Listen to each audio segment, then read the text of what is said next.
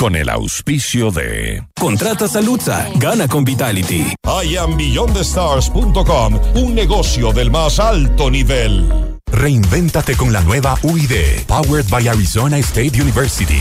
Doctor Fernando García Paredes, más de 20 años cambiando vidas. Blue Castle Ventures te permite disfrutar la vida mientras nosotros trabajamos por ti. Programa de información apto para todo público. FM Mundo y Notimundo presentan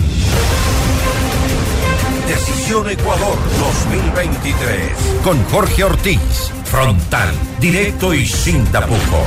Dirección de Noticias, María Fernanda Zavala. Dirección General, Cristian del Alcázar Ponce. Retransmite en Guayaquil Radio Centro 101.3 FM, la estación de Guayaquil.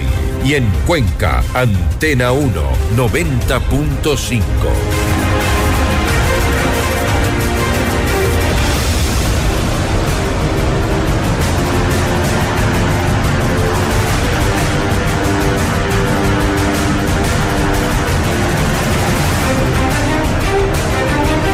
Amigos, buenos días. Estamos en vísperas de elecciones, por lo que hoy aquí hablaremos del Ecuador, por supuesto, de su presente difícil y de su futuro incierto, pero no de temas electorales que están en veda, sino de temas estructurales que a mi parecer son mucho más importantes y trascendentes. Sí, el futuro del Ecuador es incierto y con muchos, muchos motivos para el pesimismo. Y es que la política ha caído en las cloacas de la mediocridad y la ignorancia. La justicia está corrompida hasta la médula.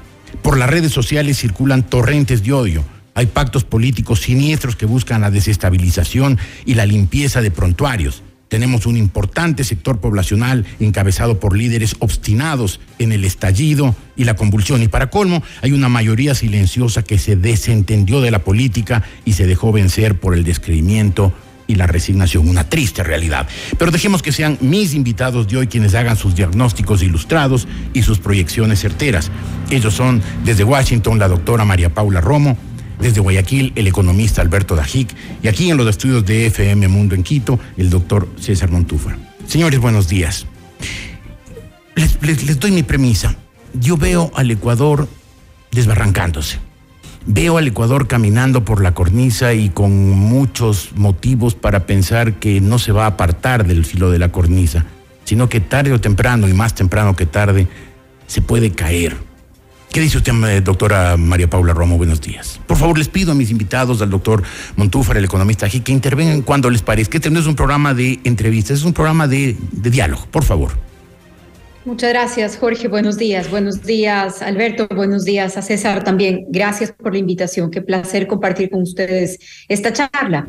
Coincido con esta lectura, con esta introducción general que ha dado Jorge ahora mismo, y sin que sea excusa, ni justificación, ni consuelo, pero creo que hay que enmarcarla en una crisis más grande. Esto que sentimos en el Ecuador del descreimiento sobre la política, las instituciones, la democracia, es lamentablemente un problema regional. El mundo está en medio de otros problemas, pero en la región hay una crisis de confianza, así la ha denominado en un informe reciente eh, el BID. Es un informe que habla sobre la confianza como base para la cohesión social y, por cierto, para el desarrollo económico. Los datos son aterradores, parte del escenario que se describía hace un momento. América Latina es el continente del mundo con menos confianza, no solamente en las instituciones, en las instituciones democráticas, en los gobernantes, en la política, en la asamblea, en la policía, en las Fuerzas Armadas, en los partidos políticos, sino que también es el continente con menos confianza entre las personas. Entonces, se ha denominado así en este estudio que realmente lo recomiendo para tratar de comprender todo lo que está pasando. Y en efecto, creo que nos acercamos no solamente a elecciones, sino a años que son decisivos para el país, a decisiones que son trascendentales para el país en el marco de esta crisis de confianza, de liderazgo, de debilitamiento del Estado de Derecho y coincido que es un problema muy grave al que hay que ponerle alerta y atención. Y, estoy de acuerdo, se ha caído la confianza en todas partes, la democracia ya no tiene, no despierta las ilusiones que durante algún tiempo despertó. Sin embargo, quienes dirigen, quienes están al frente de la política en el Ecuador, son personas muy poco calificadas. En otros países uno, uno, ve clases políticas más ilustradas y más comprometidas con su país. Aquí tenemos la política está en manos de personas, pero tetones metidos en una piscina, gente vinculado al narcotráfico, gente de una ignorancia total, gente únicamente obstinada en borrar el, el prontuario de un escapado de la justicia. Es decir, ¿quiénes piensan en el país? Por favor, doctor Montúfar, economista de aquí, quien quiere intervenir. Perdón, pero eh, en efecto creo que tenemos muchos ejemplos eh, gravísimos de lo que está pasando en términos de representación. Eso nos llama la atención sobre todo tipo de cosas. Yo quiero decir que también, lamentablemente, en minoría o casi de forma excepcional, hay gente que todavía participa en política con vocación, con compromiso por sus ciudades, por sus provincias la competencia electoral con dinero que, que, tampoco se explica muy bien, la falta de controles sobre eh, el uso de ese dinero en la campaña, una política caníbal, la politización, la criminalización, la judicialización de la política, también son parte de los incentivos que están ahuyentando a mucha gente buena, pero creo que en honor a la verdad y por hacer justicia a quienes todavía lo hacen con convicción y con intereses legítimos, que tienen que ver con el sentido profundo de la política, hay que llamar la atención de que esas excepciones aún existen y creo que hay que fortalecerlas. Probablemente también es un gran llamado a la unidad, porque si esas excepciones además están fragmentadas, las posibilidades de éxito son pocas. ¿Cómo lo ve usted, economista de aquí? Buenos días. Eh, buenos días, Jorge. Un gran saludo a María Paula. No la veía hace algún tiempo. Gusto de verte, María Paula, y al gran amigo César. Eh, que está pues eh, eh, por Quito.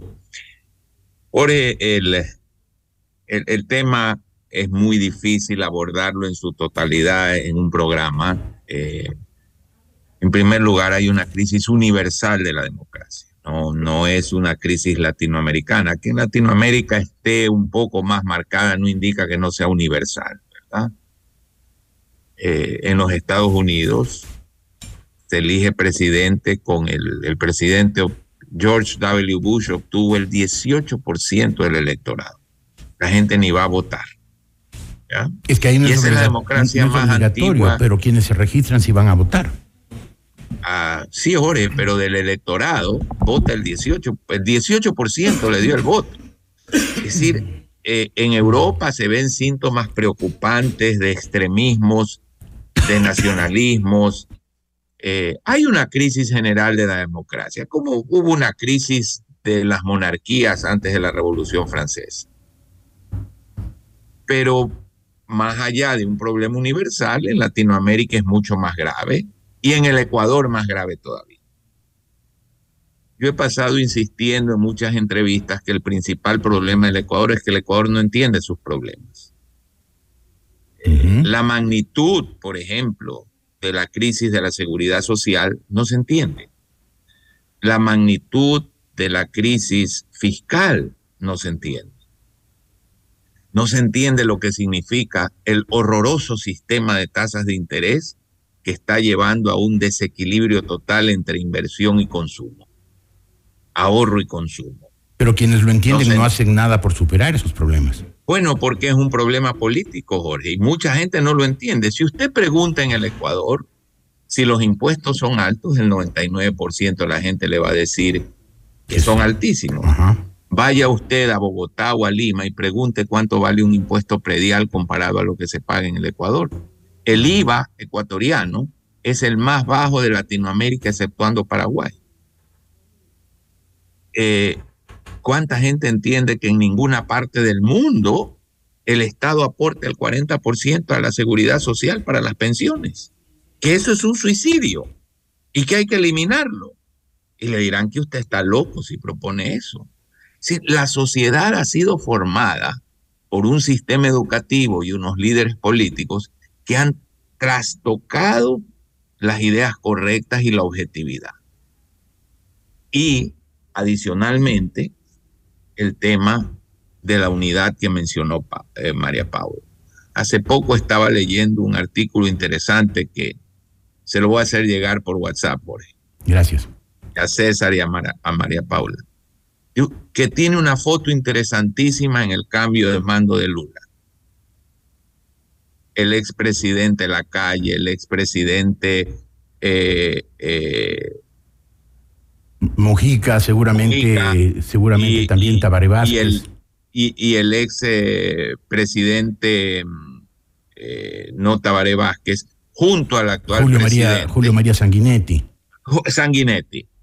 Eh, todos abrazados tomándose una foto con Lula. Es que el Uruguay es un, es un caso aparte de América Latina. El Uruguay es un país intelectualmente, políticamente el primer mundo. Aquí estamos en el cuarto, quinto u octavo. Sí, Jorge. Pero tomemos a Colombia y, al Perú. Mire usted en la terrible crisis del Perú, cómo la economía se sostiene. ¿Por qué? Porque ahí ya se lograron ciertos acuerdos sobre la economía. A nadie se le ocurre meterle la mano al Banco Central como le metieron aquí los de la Revolución Ciudadana, aún estando dolarizados. A nadie se le ocurre generar un déficit fiscal irracional, porque ya hay unas metas acordadas por la sociedad. Y en Colombia es bastante similar. Entonces, Chile, a pesar de que le ha puesto marcha atrás al vehículo y le ha aplastado el acelerador, a Boric no se le ha ocurrido politizar el tipo de cambio. A Boris no se le ha ocurrido decir, pero si aquí tenemos un fondo gigantesco de ahorro, yo voy a usarlo para programas sociales. No se le ha ocurrido eso, porque la sociedad ya acordó esas cosas, Jorge. Entonces en el Ecuador estamos muy atrás todavía de una agenda nacional, muy atrás de otros países latinoamericanos. Y los problemas que tiene el Ecuador no son problemas de un gobierno son problemas de la sociedad. Claro que sí. Que no se resuelven sin un acuerdo de la sociedad. Usted no va a resolver el problema de la seguridad social porque el gobierno tenga tal o cual idea. Se va a resolver porque empleadores, trabajadores y toda la sociedad lo comprende. Por ejemplo, ese 40%, el tema subsidios. ¿Cómo es posible que la sociedad ecuatoriana siga tolerando un subsidio de cinco puntos del PIB, como es el subsidio de los combustibles. Ese subsidio, que es regresivo, es tan regresivo como el subsidio del 40% de las pensiones. Porque ese subsidio del 40% de las pensiones, Jorge, hace que dinero que el presupuesto debe gastar en los más pobres vaya a un grupo privilegiado que son los afiliados. Pero eso ha sido explicado cien veces y no hemos querido. Y no se resuelve ahora. no hemos querido entenderlo. No hay, no hay un esfuerzo de unidad.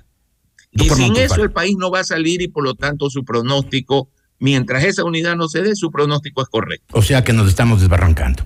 Y es que, es que es sí lo tema, de los líderes, pues un tema de toda la sociedad y la sociedad ha sido mal educada por los líderes y por un sistema educativo controlado durante décadas por la extrema izquierda que envenenó en la universidad a quienes iban a enseñar a los jóvenes. Y los maestros eh, controlados. La derecha también tiene su punto, ¿no? Eh, también tiene sus, culpas. Ah, Hoy mismo vemos a la derecha social cristiana en pacto juntos y revueltos con el correísmo. Bueno, incomprensible. y, les da tanta vergüenza ese pacto que lo niegan a pesar de todas las evidencias. El año 94 usted recordará cómo en un gobierno que trató de modernizar la economía, así lo reconoce el doctor Osvaldo Hurtado en su libro Ecuador entre dos siglos, quienes fueron los primeros en echar para atrás cuando ya eliminamos el subsidio a los combustibles y ya estaba funcionando eso. El propio Partido Social Cristiano. Así es. Doctor Sí, estamos de acuerdo. Bueno, muchísimas gracias. Por favor, intervengan. Eh, eh, eh, quisiera que sea un diálogo un poco más, más animado. Por favor, doctor Montufe. muchísimas gracias, Jorge, y un saludo a María Paula. Entonces, para hacer el diálogo, un abrazo, César. Y un abrazo también. un abrazo también a Alberto, un, gran, gran amigo. Estoy aquí mirando, quizá quienes nos están en este momento escuchando, no miran la vista que tenemos aquí desde de este sector de Quito. Vemos un pichincha esplendoroso, un cielo azul de Quito. Tal vez María Paula lo extraña un poco. Eh, igual Alberto y parte del sector y del Parque de la Carolina. Y Jorge, yo creo que dice con mucha razón que nos estamos desbarrancando. Esas son las paradojas que en algún momento precisamente Humboldt eh, eh, anotaba sobre el Ecuador, un país que, que tiene muchísimas oportunidades, pero que está atrapado siempre y a veces eh, mostrando contradicciones muy agudas.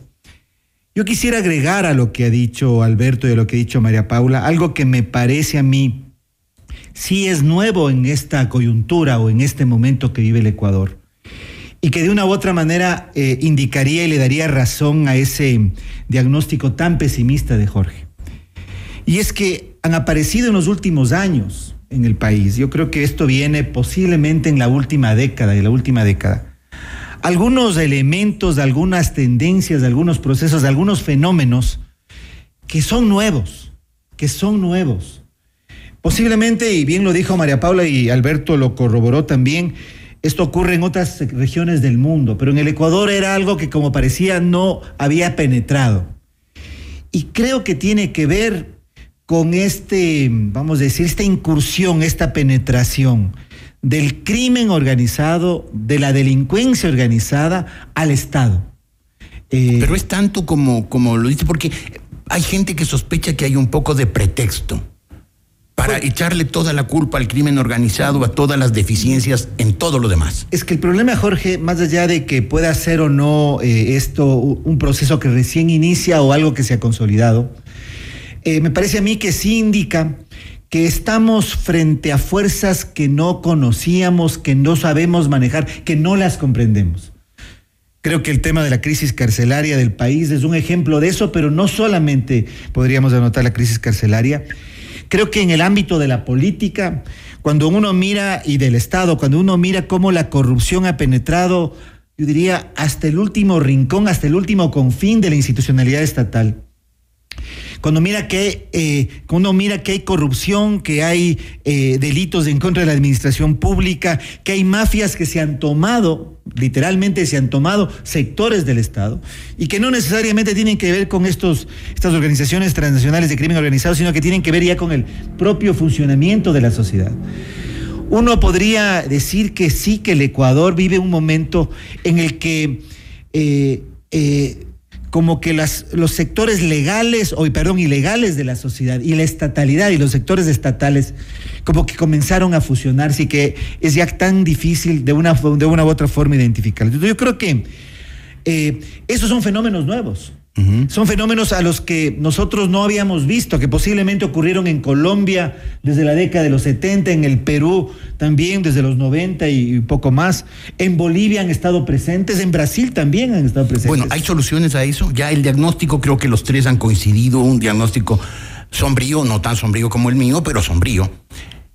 Pero ¿hay remedios, hay salidas? Yo, yo creo que sí, tal vez un poco para lanzar el debate.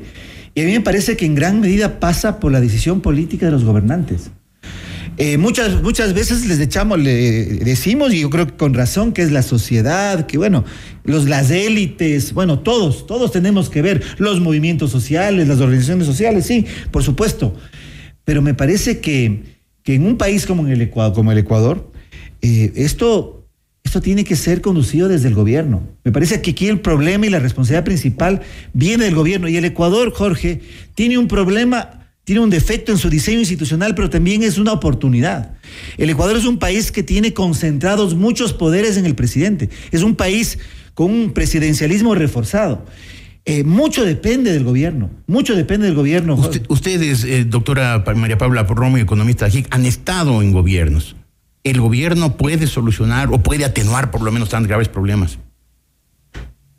Puede esforzarse, Jorge, puede hacer hasta el último de sus, eh, de sus esfuerzos, de sus intentos, y permítame retomar algo que decía César, porque César decía bien en otros términos, perdón que lo reformule, lo que estamos viendo es una competencia entre el Estado de Derecho y el Estado criminal la pregunta de quién tiene el control de los territorios, de quién impone la ley, de quién pone las reglas, de quién tiene la autoridad. Entonces, sin lugar a dudas, este fenómeno que lo han vivido países vecinos, en el Ecuador con esta fuerza, con esta intensidad, es relativamente nuevo. La descomposición ha sido aceleradísima. Permítanme ofrecerles una cifra que conozco precisamente porque es el ministerio eh, a cuyo cargo eh, eh, estuve. Hace algo más de dos años, la tasa de homicidios era 6 digamos 7 por cada 100 mil habitantes. En dos años se ha cuadriplicado. Se ha cuadriplicado. En un año pasamos de más o menos 100 asesinatos por mes a 100 por semana. La descomposición en este combate entre el Estado de Derecho y el Estado criminal es acelerada de una manera que realmente debería tenernos a todos buscando un acuerdo sobre este tema. Creo que lo primero que hay que hacer, Jorge, es precisamente no resignarnos a esta especie de cooptación. Creo que lo primero es poder decir con claridad de cuál de estas opciones, de qué lado estamos. Porque a veces eso es lo que también parece difuminarse que se empiezan a flexibilizar las cosas, que todo es lo mismo, que quien está al frente no se pelea nadie con nadie, que la Asamblea Nacional que tiene hace cuatro años la ley de inteligencia, que tiene la ley de extinción de dominio, que tiene una lista larguísima de pendientes con el país, se dedica a darnos el día del bizcocho, que, eh, eh, que no se enfrenta con la gravedad que este problema tiene el momento que vive el país. Entonces creo que es también clave decir muy bien de qué lado estamos, del lado del Estado de Derecho, del lado del Estado criminal, porque creo que también lo que vivimos es un debilitamiento de todas las políticas de seguridad, de los actores de seguridad, de la Policía Nacional, un debilitamiento a su legitimidad. Y también no, no, cree usted de los ciudadanos que nos desentendimos de los temas nacionales, los temas públicos, los jóvenes no se meten en la política, les ha, les ha terminado por dar asco. Y hay una mayoría silenciosa que se, que, se apartó, dijo la política es un tema vil, canallesco, no para gente decente, por lo tanto, no para mí. Eh, Jorge, es que ahí es donde viene eh, un poco combinar lo que decía César. Yo, yo creo que el hiperpresidencialismo eh, funciona si hay un autoritarismo más allá de la ley, pero si uno quiere estar dentro de la ley es bien difícil. Pero ese es un eh, diagnóstico eh, terrorífico, economista. Aquí está diciendo hay que vender. Jorge, lo, lo que necesitamos es un liderazgo que comience unificando. Aquí hay que aceptar algo, Jorge. Si el país va a cambiar, hay que sentarse con todos con los que se detesta, con los que no se quiere, con los que uno considera golpistas, con los que uno considera que robaron. Hay que sentarse con todos, porque si no, no hay salida. Hay un momento en el pero cual... Pero todos no se quieren sentar. Algunos quieren meterse en la piscina, pero sentarse en una mesa civilizadamente... esa es la diferencia entre un líder estadista y cualquier político. Pero creo Lo que, el Ecuador necesita es alguien que lidere una unificación del Ecuador y no una división, llamando a todo el mundo, pero sin provocar divisiones. Eh, si no, esto no tiene solución, Jorge. Yo a veces digo que un quisiera agregar algo a lo que dices, Alberto. Mira, porque estando de acuerdo contigo, tengo un punto quizá de, de un matiz al planteamiento de Alberto. Eh, yo, por ejemplo, personalmente no soy partidario de un modelo como el que tenemos de concentración del poder e hiperpresidencial. Sin embargo, lo que yo decía hace un momento, y quiero ponerle como ejemplo al mismo Alberto cuando estuvo, cuando ocupó la vicepresidencia de la República. Me parece que es un ejemplo muy interesante para, para lo que estamos en este momento viviendo. Y es que, no siendo partidario de, de un modelo de concentración de poder en, en, el, en la presidencia, creo que eso es lo que tenemos. ¿Sí? Y desde allí, ese modelo tiene una ventaja que no se la aprovecha, o que yo creo que el presidente Lazo no le está aprovechando, y que creo que lo que está ocurriendo en el tema de la consulta es un ejemplo de lo que voy a decir. Le recuerdo que estamos en vez de electoral. Sí, sí, pero no voy a hablar sobre, no voy a, no voy a hablar sobre el resultado. Pero lo que quiero decir es que, que cuando Alberto fue vicepresidente de la República a principios de la década de los 90, había una conducción y había un norte y había una dirección de cómo manejar no solamente la economía, sino en general el Estado. Había una claridad. No voy a discutir si era buena o era, era, una claridad. Y esa claridad de una u otra manera le condujo al Ecuador a que a mediados de la década del 90, en algunos aspectos, seamos un país que tenía muchas oportunidades, vamos a decir, para superar algunos temas económicos importantes. Esa oportunidad después se perdió ya desde el 95 en adelante, la guerra, la inestabilidad, la crisis financiera, etcétera, etcétera. Pero había, una, había un camino y el Ecuador no tenía esos niveles de concentración del poder que después sobrevinieron con la constitución del 98 y peor aún con la constitución del 2008. En el gobierno de Correa, igualmente, Jorge, y, yo tengo una perspectiva eh, absolutamente contraria a la posición política y al manejo delincuencial del Estado en el gobierno de Rafael Correa. Pero también desde la posición de la presidencia, desde el Ejecutivo, había una dirección, había un liderazgo. Usted eh, dice que Moreno y Lazo no, no tuvieron rumbo. A mí me parece que, en el caso de, de, Lenin Moreno, en la primera parte de su gobierno hubo un rumbo. Hubo un rumbo hasta la consulta popular de febrero del 2018. Pero en el gobierno de Lazo no hemos tenido eso. Entonces me parece a mí que, me parece a mí que, no siendo partidario de la concentración del gobierno, creo que el hiperpresidencialismo le da una oportunidad. Por supuesto que no se pueden resolver todos los problemas desde el gobierno, por supuesto, pero sí se le puede dar al país un sentido, se le puede dar al país un liderazgo, una dirección. Y esa dirección bien utilizada, bien manejada, es la que crea los consensos, Alberto. Aquí yo quisiera, ese era el matiz que yo quería hacer con el planteamiento tuyo. No es que primero hay el consenso y después sale la política.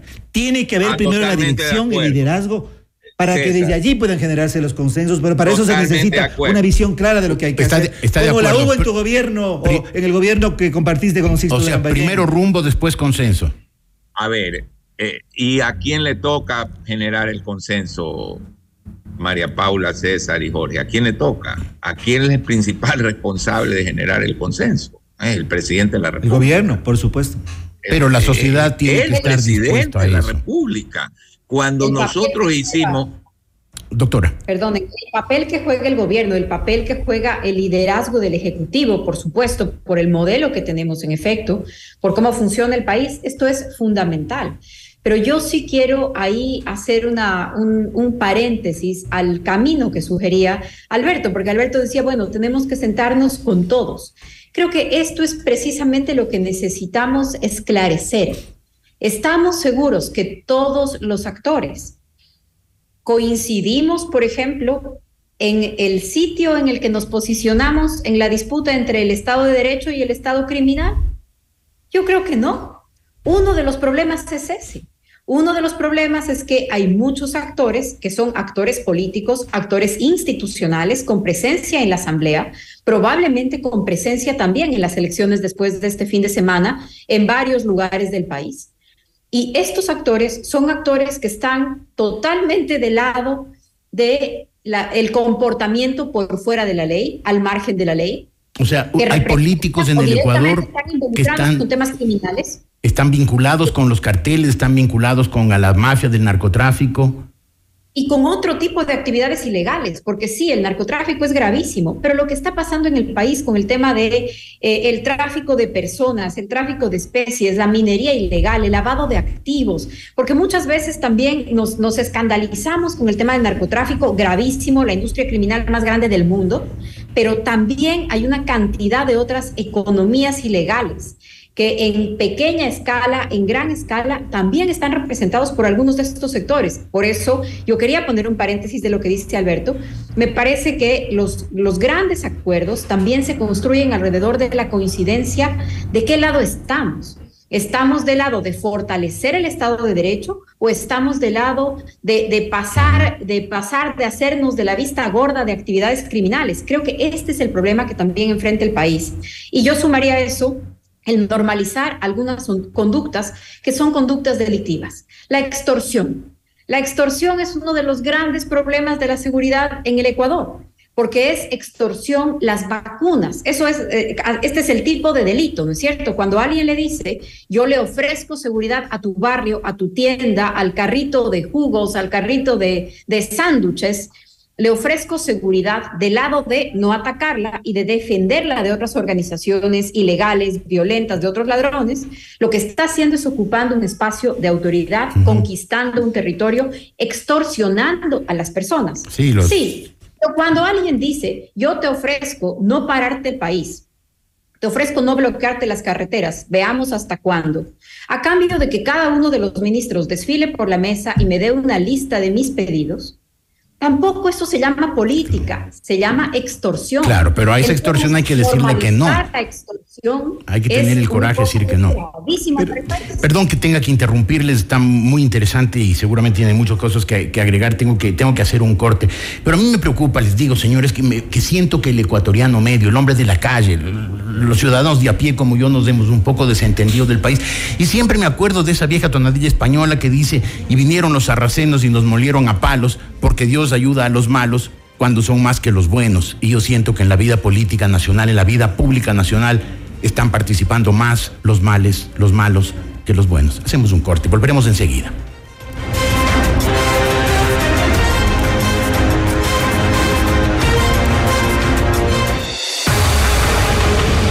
Ya volvemos con Decisión Ecuador 2023 con Jorge Ortiz. Frontal, directo y sin tapujos.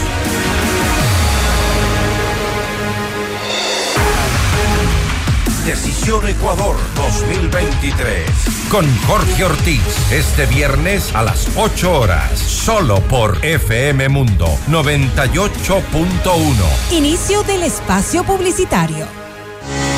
No existe una segunda primera impresión. Ven a conocer la torre corporativa de I Am Beyond Stars by Le Park. El proyecto ideal para tu oficina con ambientes modernos, amenities, terraza para negocios, espacios de coworking, gimnasio, spa, golf ranch y mucho más. Invierte en el proyecto de más rápida conversión de ventas en Quito con tecnología, sostenibilidad, servicios y el diseño exclusivo de grandes profesionales como Adriana Hoyos, Gabriela Sommerfield y Christian Vice. Visítanos en República del Salvador y Moscú. Llama al 09 854-6364 o ingresa en iambeyondthestars.com, un negocio del más alto nivel. En la UID nos reinventamos para ofrecerte una verdadera educación global. Nos afiliamos a Arizona State University, una de las mejores universidades del mundo y número uno en innovación de los Estados Unidos. Al estudiar en la UID, serás parte de ASU. Tu carrera se fortalecerá con cursos de clase mundial. Te convertirás en un profesional bilingüe y podrás optar por una doble titulación. Reinvéntate con la nueva UID, powered by Arizona State University.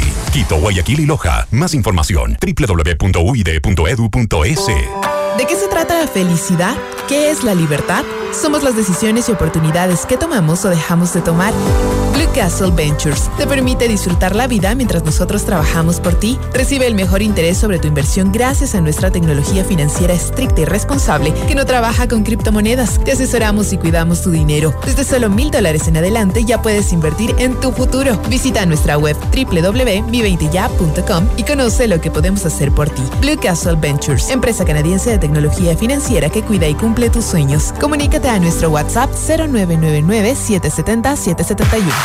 Doctor Fernando García Paredes, más de 20 años cambiando vidas. Importante referente en su campo como cirujano urólogo, experto en cirugía prostática, láser de próstata y de cálculos, cirugía laparoscópica, cirugía de incontinencia urinaria y de piso pélvico. El doctor Fernando García Paredes atiende en consulta privada en la calle Alemania y Eloy Alfaro, edificio Pirámide 1. Agenda tu cita al 2505-101 o al 099-500-1007. Búscanos en Instagram como arroba Fernando García Urólogo y visita www.doctorgarciaurologo.com.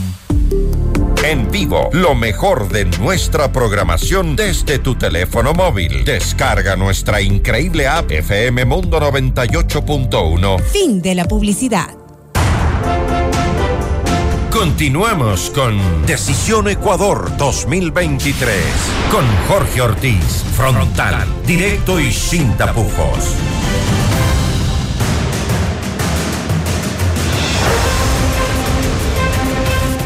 Seguimos analizando la situación del Ecuador.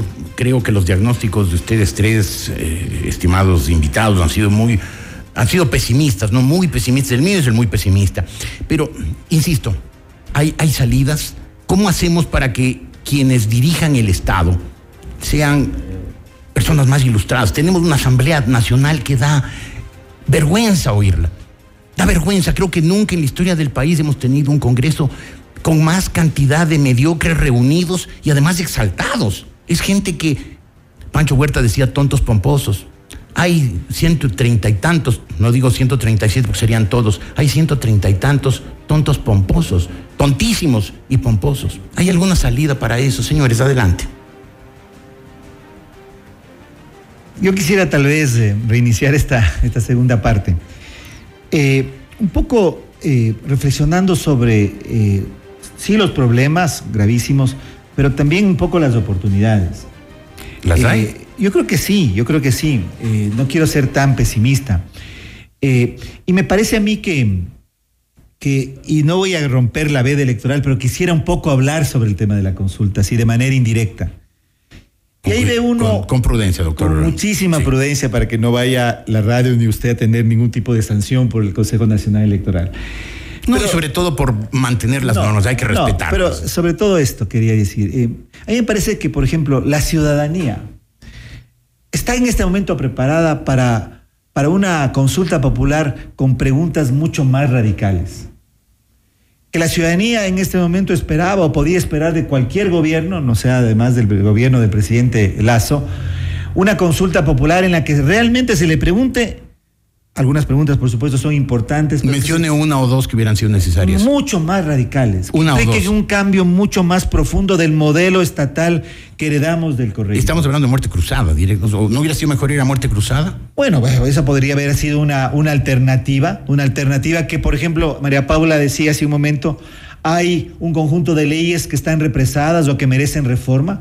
Si el gobierno hubiera tenido una o tendría una visión de verdadera lucha en contra de la corrupción, no hubiera creado una comisión como la que creó, hubiera promovido, por un lado, no creo que es lo único, pero sí una reforma mucho más profunda a la ley de contratación pública, a la ley de empresas públicas, al código eh, monetario y financiero, al código, al código de finanzas públicas. ¿Y eso hubiera sido sometido a consulta popular? No, para eso hubiera, sido. Nadie hubiera sabido Para eso hubiera sido posible, o sea, eh, había otra vía. No, estoy en este momento sugiriendo que la muerte cruzada, pero incluso por esa vía él hubiera podido gobernar por decreto durante ese, ese tiempo. Me van a decir que estoy sonando muy radical, pero a lo que voy es a que en la constitución ecuatoriana hay las herramientas. Si es que realmente hay una decisión de cambio y una voluntad de cambio y un liderazgo, como decía Alberto, con una dirección, hubiera podido llevar adelante una reforma y un cambio profundo. A eso me refería cuando digo que el pueblo ecuatoriano, la ciudadanía, los demócratas ecuatorianos de todo el país, si hubiéramos esperado una consulta y una decisión política mucho más clara del presidente Lazo. ¿Eso esperábamos economista de aquí, doctora Romo? Eh, Jorge, eh, si yo tengo 12 legisladores, hago un pacto transparente sobre objetivos. Si no se consigue, voy rápidamente, que ya no se puede, a una muerte cruzada, decirle al país, yo no he venido ni a robar ni a perder mi tiempo esta es la agenda y si no se puede me voy. O sea, a Lazo le faltó el eh, coraje en un determinado momento yo creo de la que la agenda política, ahí voy a coincidir con César. Eh, la agenda, si, si, si uno ve el Ecuador de hoy, en el cual pues un optimista es un realista mal informado, eh, si uno ve el Ecuador de hoy, tiene que entender que no hay otro camino que la gran transformación estructural en legislación laboral, en estructura de tasas de interés, en el sistema de seguridad social, en la minería, en, eh, en el tema de seguridad, o sea, una gran transformación. Sí, pero se puede hacer eso, porque, eh, por ejemplo, el tema que usted mencionó de los subsidios a los combustibles. Se ha sido explicado, recontraexplicado, está clarísimo que ese subsidio no beneficia a los más pobres y sin embargo hay una resistencia masiva a que se eliminen. Jorge, pero si nosotros lo eliminamos, pero habíamos resuelto un tema con el subsidio al transporte público. Eso era el siglo pasado. Que pega a los pobres. Eso era el siglo pasado, cuando no había redes sociales. Eh, sí, pero Jorge, también había siempre revuelta. Se pudo hacer porque primero se le dijo al país eh, que se lo iba a hacer y en segundo lugar se resolvió el, problema tema del transporte público. ¿Se puede hacer hoy? Y, ahí es donde entran Yo creo que sí. Yo creo que sí. Siempre y cuando usted demuestre qué es lo que va a hacer con eh, eh, en gasto social con eso. Y se resuelve el tema del transporte público. Creo que, creo que en la discusión en la que estamos ahora es una discusión importante, es qué hacer, qué margen nos queda Lo primero, me parece a mí, es tener esta discusión, porque eso ya es superar la desesperanza de que no hay nada que hacer, de que no hay ninguna alternativa posible. Creo que tener esta discusión es fundamental, el país debe tenerla, el gobierno debe liderarla porque ese es, esa es su tarea. Eh, cuando decía Jorge, ¿qué le falta al gobierno? Le falta decisión, le falta orientación, decía César. Yo creería que le falta política, Aquí hay una gran disputa política que cualquier gobierno en un país tan polarizado como el nuestro, con actores políticos perniciosos como los hay en este momento en el país, porque no estamos con todos los actores políticos jugando en la misma cancha, en la de la democracia. Entonces es muy complicado el momento, es muy complicado el contexto y creo yo que cualquier gobierno, este o cualquier gobierno, tiene que asumir el desafío de conducir políticamente el país. César decía que el gobierno del expresidente Moreno tuvo orientación y propósito en una primera etapa. Yo creo que todo el tiempo lo tuvo. Me parece que se tomaron decisiones estructurales. Hace un momento Alberto hablaba del tema de los subsidios. Eh, en el eh, segundo año de gobierno se retiró por completo y se dejó flotar en el mercado por lo menos la gasolina super. Unos meses después se tomó la decisión de eh, retirar el subsidio a las otras gasolinas. la historia de lo que pasó en octubre todos la conocemos pero meses después de esa marcha atrás obligada, también por extorsión, después, después de esa marcha atrás se volvió a un sistema de bandas y de ajuste periódico que luego este gobierno detuvo y dio marcha atrás. Entonces, creo que hay decisiones estructurales, perdón por este paréntesis, pero decía yo, política, eso es lo que hay que hacer. Y es muy difícil plantear una discusión, por ejemplo, sobre temas institucionales, después del COVID. No lo hemos mencionado, no hemos usado la palabra desde que empezamos a conversar. Y esto es algo que ha incidido y que ha cambiado el panorama, eh, la confianza, el estado de ánimo, las necesidades, la realidad de millones de personas en el mundo y del Ecuador. Entonces creo yo que antes de entrar a plantear cualquier discusión estructural, es indispensable atender las consecuencias del COVID en el país. Eh, porque estamos hablando del país, pero les diría en el mundo, todavía no se ha hecho. No es posible que un gobierno que viene en la fase de post-COVID no ejecute su presupuesto completo. No es posible que un gobierno que tiene esta crisis de seguridad ejecute, si no me equivoco, me corregirán, espero que así sea, 13 millones de dólares en inversión para la, la Policía Nacional el año pasado que no tengamos todavía Ministerio del Interior. El gobierno tomó la decisión de escindir dos ministerios. Cada gobierno puede gestionar como mejor le parezca, pero tomó esa decisión. Hoy todavía el Ministerio del Interior no existe. No sé si ustedes lo sabían. Sigue en transición de conformación. Creo que María Paula, o sea, tú acabas de incorporar un punto que me parece fundamental, que es el tema del COVID, ¿no? Que es la circunstancia o el post-COVID, ¿no? Y creo que Eh, en ese contexto, en esa realidad, en esa nueva normalidad tan compleja, por supuesto que, que esto agrega un problema y un desafío adicional. Pero yo quisiera regresar a un tema que tú planteaste eh, con muchísima claridad hace un momento, que creo que nos debe colocar en una perspectiva histórica. Tú decías algo, eh, no estoy yo totalmente de acuerdo con esa caracterización, pero me parece muy útil. Decías, en este momento en el Ecuador, hay una competencia entre el Estado de Derecho y el Estado criminal. ¿sí? Posiblemente esa misma situación vivía Colombia a finales de los 70. Posiblemente esa misma situación vivía el Perú finales de los 80 y los 90. ¿sí? Pareciera que el Ecuador está viviendo ese momento, esa disyuntiva en esta circunstancia. Es correcto, César. Entonces, entonces ¿qué le tenemos que exigir al gobierno?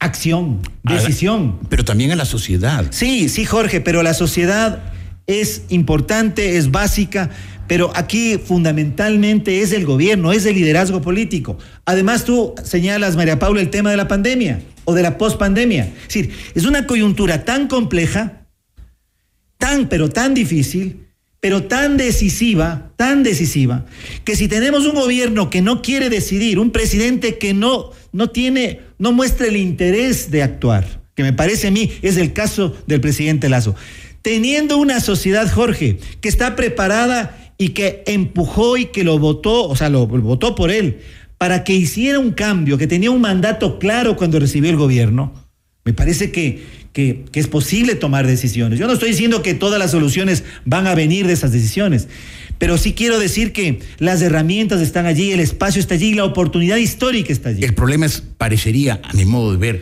la falta de, de apoyo político. La sociedad está desmovilizada y entonces siento que los gobiernos viven caminando al borde del abismo y sienten que no pueden tomar ninguna decisión estructural de fondo porque se caen. Pero pongamos. Así es, Jorge, es que es correcta también esa lectura, por supuesto, y yo lo acabo de decir, creo que hay muchas cosas que el gobierno puede, que debe hacer, que le debemos exigir que haga. La asamblea, las otras organizaciones políticas, la posición de los otros liderazgos políticos, pero comprender la complejidad del momento.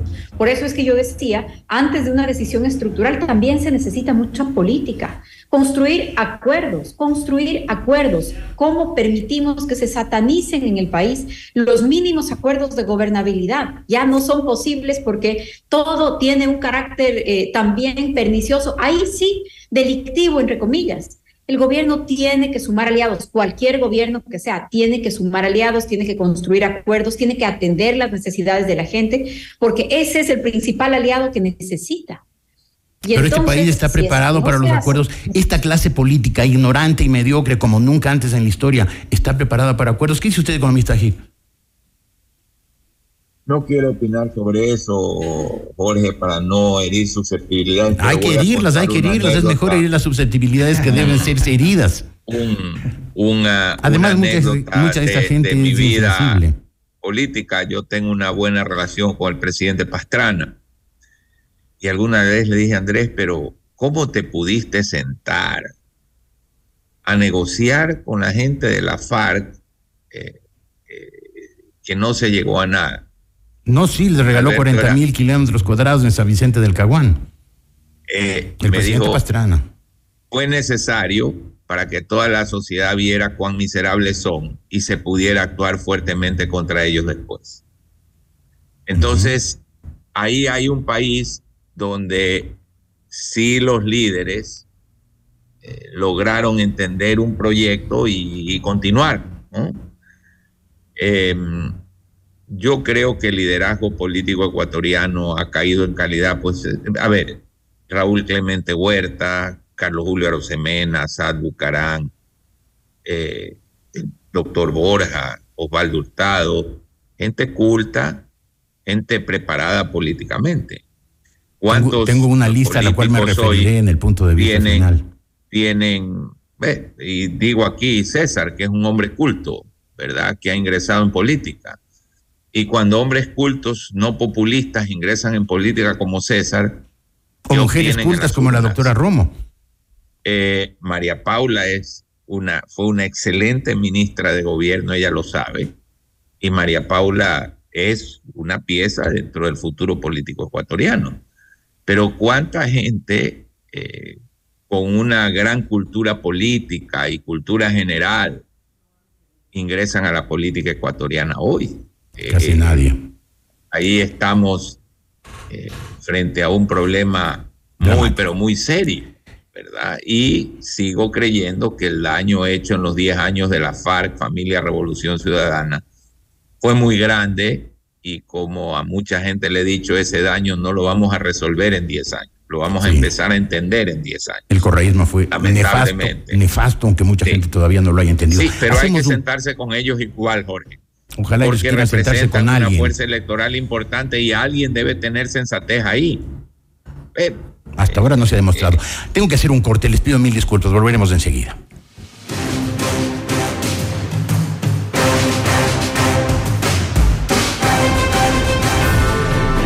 Momento regresamos con más de Decisión Ecuador 2023 con Jorge Ortiz.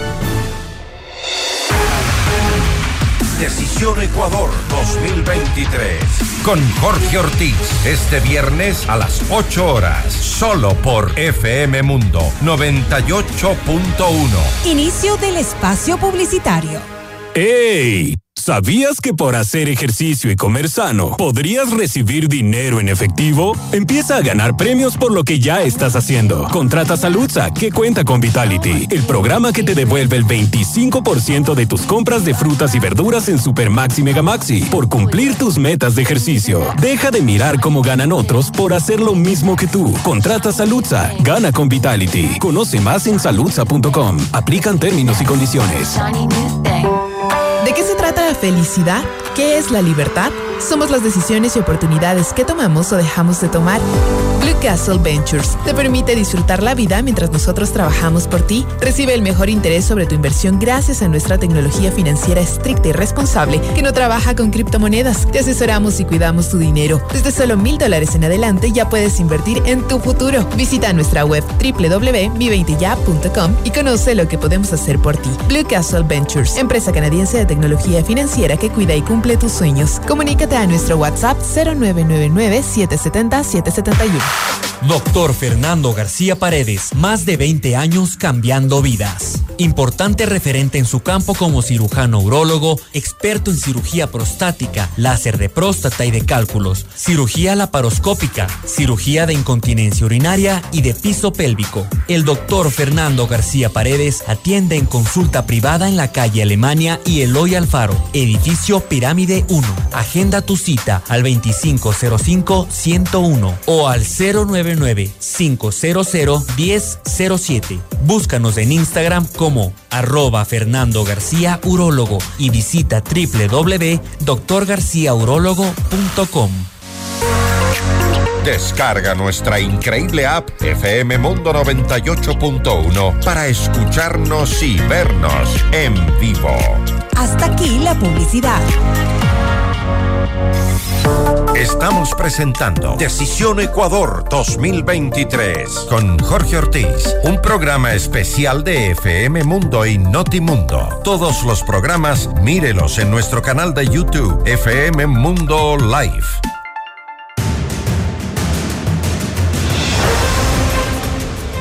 Cuando hay gente inteligente y de buena fe, como son la doctora María Paula Romo, el economista Alberto Dajig y el doctor César Montúfar, pues la conversación no solamente tiene valor, sirve, aporta, sino que más el tiempo se pasa muy rápido, eso es lo malo y el tiempo se nos está terminando. Así que quisiera pedirles a ustedes, señores, que en pocas palabras nos digan si hay alguna esperanza para este país que se desbarranca. ¿Quiere empezar usted, doctor Montúfar? Bueno, yo creo que sí. Yo, yo tiendo a ser más optimista que pesimista. El Ecuador tiene recursos que, que no todos los países tienen. Eh, uno de esos, que lo hemos visto a lo largo de la historia contemporánea del Ecuador, ha sido que somos un país que tiende poco a resolver sus conflictos a través de la violencia. Lastimosamente parece que esa constante ha comenzado a romperse en los últimos años y María Paula nos daba cifras terribles de lo que es la inseguridad y si uno mira la crisis carcelaria tiene cifras pavorosas, pero somos un país que no recurre generalmente a la violencia política para resolver esos conflictos. Cuéntele eso al señor Leonidas dice. Y creo que, y creo que, mire, creo que eso es algo importante, Jorge, algo muy, pero muy importante. Creo que es un país, además, Jorge, que de una u otra manera y, y, eh, tiene alguna forma de a veces los, los, acuerdos en el Ecuador no son, no son explícitos, en muchos casos son implícitos. Eh, y por eso pienso que, que, hay salida. Y creo que es fundamental el que identifiquemos el momento. Es un momento realmente decisivo. Creo que si permitimos que el crimen organizado y la política se fusionen, que ya no tengamos, ojalá dentro de poco, posibilidad de distinguir entre delincuencia y política, entre un Estado criminal y un Estado de derecho. Creo que si es que permitimos que, avanzar hacia allá, eh, que ese proceso continúe, ahí sí me parece a mí que las oportunidades se van a cerrar. Por ahora, creo que tenemos oportunidad y creo que el presidente de la República y el gobierno tienen la capacidad de convocar ese liderazgo, de, ejercer un liderazgo y convocar a la sociedad Economista a cambios estructurales. Economista Bueno, eh, María Paula trabajó en el correísmo, yo no voté por Lenin y María Paula es testigo que nosotros dialogábamos en el gobierno de Lenin yo colaboré con el gobierno de Lenin. César no ha estado en el mismo bando político que yo he estado y tenemos una gran amistad y podemos charlar. Eh, muchas veces hemos charlado con César de los problemas del Ecuador y María Paula recordará que el presidente Lenín Moreno, por quien no voté y le agradezco, yo creo que hizo una gran labor, descorreizar al país en ese momento. O sea, ¿usted cree que hay opciones para Ecuador? Oh, hay oportunidad de dialogar. ¿Usted cree que nosotros tres, por ejemplo, que hemos estado en diferentes espectros políticos, Jorge, eh, hemos tenido algún problema en sentarnos a dialogar? No, aquí se trata de que hablando siempre se puede llegar a acuerdos. pero, ustedes tres son personas inteligentes. Ustedes tres son eh. personas inteligentes y la política ecuatoriana no se caracteriza precisamente en la actualidad por gente inteligente. Sus palabras finales, doctora Romo. Jorge, muchas gracias de nuevo por la invitación y esta pregunta final. ¿Hay esperanza? Sí, hay esperanza pero depende que tengamos resultados. Los resultados dependen de la acción, de la decisión, de liderazgos valientes, hablar las cosas claras, enfrentar los problemas que se tienen que enfrentar, porque tampoco podemos cerrar los ojos. El Ecuador ya no es una isla de paz. El Ecuador ya no es muchas cosas que añoramos o que quisiéramos que sea. Tenemos problemas gravísimos y hay que decirlo con todas sus letras y creo que es posible hacerlo con decisión, como digo, con liderazgos valientes, respaldando esos liderazgos. Y creo que también el gran desafío de la política que no nos podemos olvidar es resolver los problemas cotidianos de la gente. Si no, las ofertas populistas siempre van a ser más atractivas que esta idea de solución, de convivencia que nosotros estamos discutiendo. Resolver los problemas cotidianos de la gente es la gran tarea de la política y hay que ponerla adelante si queremos lograr el resto. ¿Y usted va a volver al Ecuador para aportar en eso? Seguramente sí, Jorge. Seguramente, o sea, no me dicen, no me dice sí. Ese seguramente sí sonó vacilante, sonó tal vez no. Sí, todavía no sé cuándo. Sí. Ah, ya, perfecto. Muchas gracias, doctora María Paula Romo, economista Alberto Dají, eh, doctor César Montúfer, sus aportes siempre son valiosos, personas inteligentes y de buena fe que están dispuestos a jugarse, ya lo han hecho, lo seguirán haciendo sin duda, espero, por el futuro del país. Aquí termina esta, esta parte del programa, hacemos un corte, volveremos con mi punto de vista.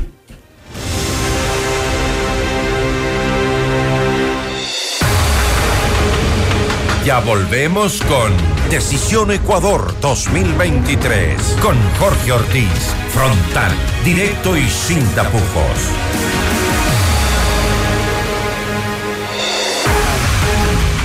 Decisión Ecuador 2023 con Jorge Ortiz este viernes a las 8 horas solo por FM Mundo 98.1 Inicio del espacio publicitario.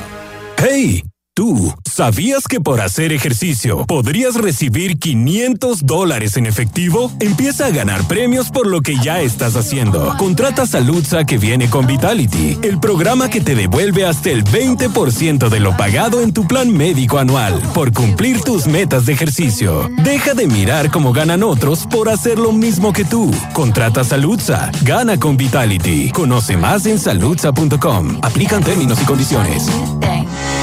No existe una segunda primera impresión. Ven a conocer la torre corporativa de IAM Beyond the Stars by Le Park. El proyecto ideal para tu oficina con ambientes modernos, amenities, terraza para negocios, espacios de coworking, gimnasio, spa, golf ranch y mucho más. Invierte en el proyecto de más rápida conversión de ventas en Quito con tecnología, sostenibilidad, servicios y el diseño exclusivo de grandes profesionales como Adriana Hoyos, Gabriela Sommerfield y Cristian Vice. Visítanos en República del Salvador y Moscú. Llama al 09 898-854-6364 o ingresa en iambeyondthestars.com, un negocio del más alto nivel. Vive una experiencia universitaria norteamericana inigualable en la Universidad Internacional del Ecuador, estudiando el primer programa de segunda titulación con Estados Unidos, que te permite obtener una licenciatura en negocios internacionales de la UID y un Bachelor of Science in International Trade de Arizona State University. Prepárate con una visión global del mundo gerencial. Intégrate a la red de Thunderbird School of Global Management y cursa tu último año de carrera en uno de los innovadores campus de ASU. Postula ahora. Más información en www.uid.edu.es. ¿De qué se trata la felicidad? ¿qué es la libertad? Somos las decisiones y oportunidades que tomamos o dejamos de tomar. Blue Castle Ventures te permite disfrutar la vida mientras nosotros trabajamos por ti. Recibe el mejor interés sobre tu inversión gracias a nuestra tecnología financiera estricta y responsable que no trabaja con criptomonedas. Te asesoramos y cuidamos tu dinero. Desde solo mil dólares en adelante ya puedes invertir en tu futuro. Visita nuestra web www.mi20ya.com y conoce lo que podemos hacer por ti. Blue Castle Ventures, empresa canadiense de tecnología financiera que cuida y cumple tus sueños. Comunícate a nuestro WhatsApp 0999-770-771. Todos los programas mírelos en nuestro canal de YouTube, FM Mundo Live. Fin del espacio publicitario. Estamos presentando Decisión Ecuador 2023 con Jorge Ortiz.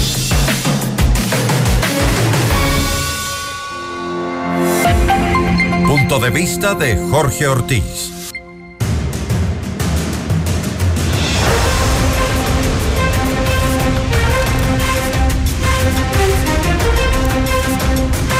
Qué pena, estimados amigos, qué pena da ver la política ecuatoriana, y no estoy hablando de las elecciones, sino del triste día a día nacional en manos de gente mediocre, ignorante y codiciosa, unas características que se agravan año tras año. En las décadas, en las décadas de los 80 y los 90, después de que el Ecuador recuperara el régimen de derecho en 1979, las caras visibles de la democracia fueron Jaime Roldós, Osvaldo Hurtado, León Febres Cordero, Rodrigo Borja, Sixto Durán, Gustavo Novoa, Yamil Maguad, que llegaron a la presidencia de la República, y también Carlos Julio Arosemena y Otto Arosemena, que habían llegado antes. Pero también estaban René Moya y Jaime Hurtado, líderes de dos versiones de la izquierda marxista. Y, entre muchos otros, Asad Bucaram, Raúl Clemente Huerta, Pancho Huerta, Raúl Vaca, Julio César Trujillo, León Roldós, Enrique Ayala, Luis Macas, Alberto Dajig, Rosalía Arteaga, Blasco Peñerrera, en fin, la lista es larga y probablemente se me escapan muchos nombres. Como periodista, a casi todos ellos, o tal vez a todos ellos, los critiqué y los cuestioné en su momento. Todos ellos tuvieron aciertos y también tuvieron errores. Con algunos la historia no será benevolente, pero, y este es mi argumento de hoy, su nivel intelectual era mucho más alto, infinitamente más alto que el nivel de los políticos actuales. ¿Quiénes son hoy las caras visibles de la política? Sí, Guillermo Lazo, por supuesto, y en la oposición, Jaime Nebot, Rafael Correa y Leonidas Diza juntos y revueltos. Pero también están, y son muy visibles, Ronnie Aleaga, los primos Aquisela, los tetones, un montón de presos y prófugos por corrupción, varios fulanos con grillete, los miembros de un bloque legislativo cuya misión central es borrar el prontuario de un escapado de la justicia. Otro grupito de legisladores que fueron a Moscú a rendirle honores al dictador pocos meses después de haber empezado una guerra sangrienta que tiene al, al, mundo en vilo, la guerra de Rusia contra Ucrania. Sí, esos son los protagonistas de nuestra política. Esta lista también es larga e incompleta, pero es sobre todo una lista de un compendio de mediocridad, ignorancia, codicia y mala fe. Una lista que, para desgracia de nuestro país, resume con elocuencia la política contemporánea actual. Qué triste, qué pena, qué vergüenza. Gracias amigos, buenos días.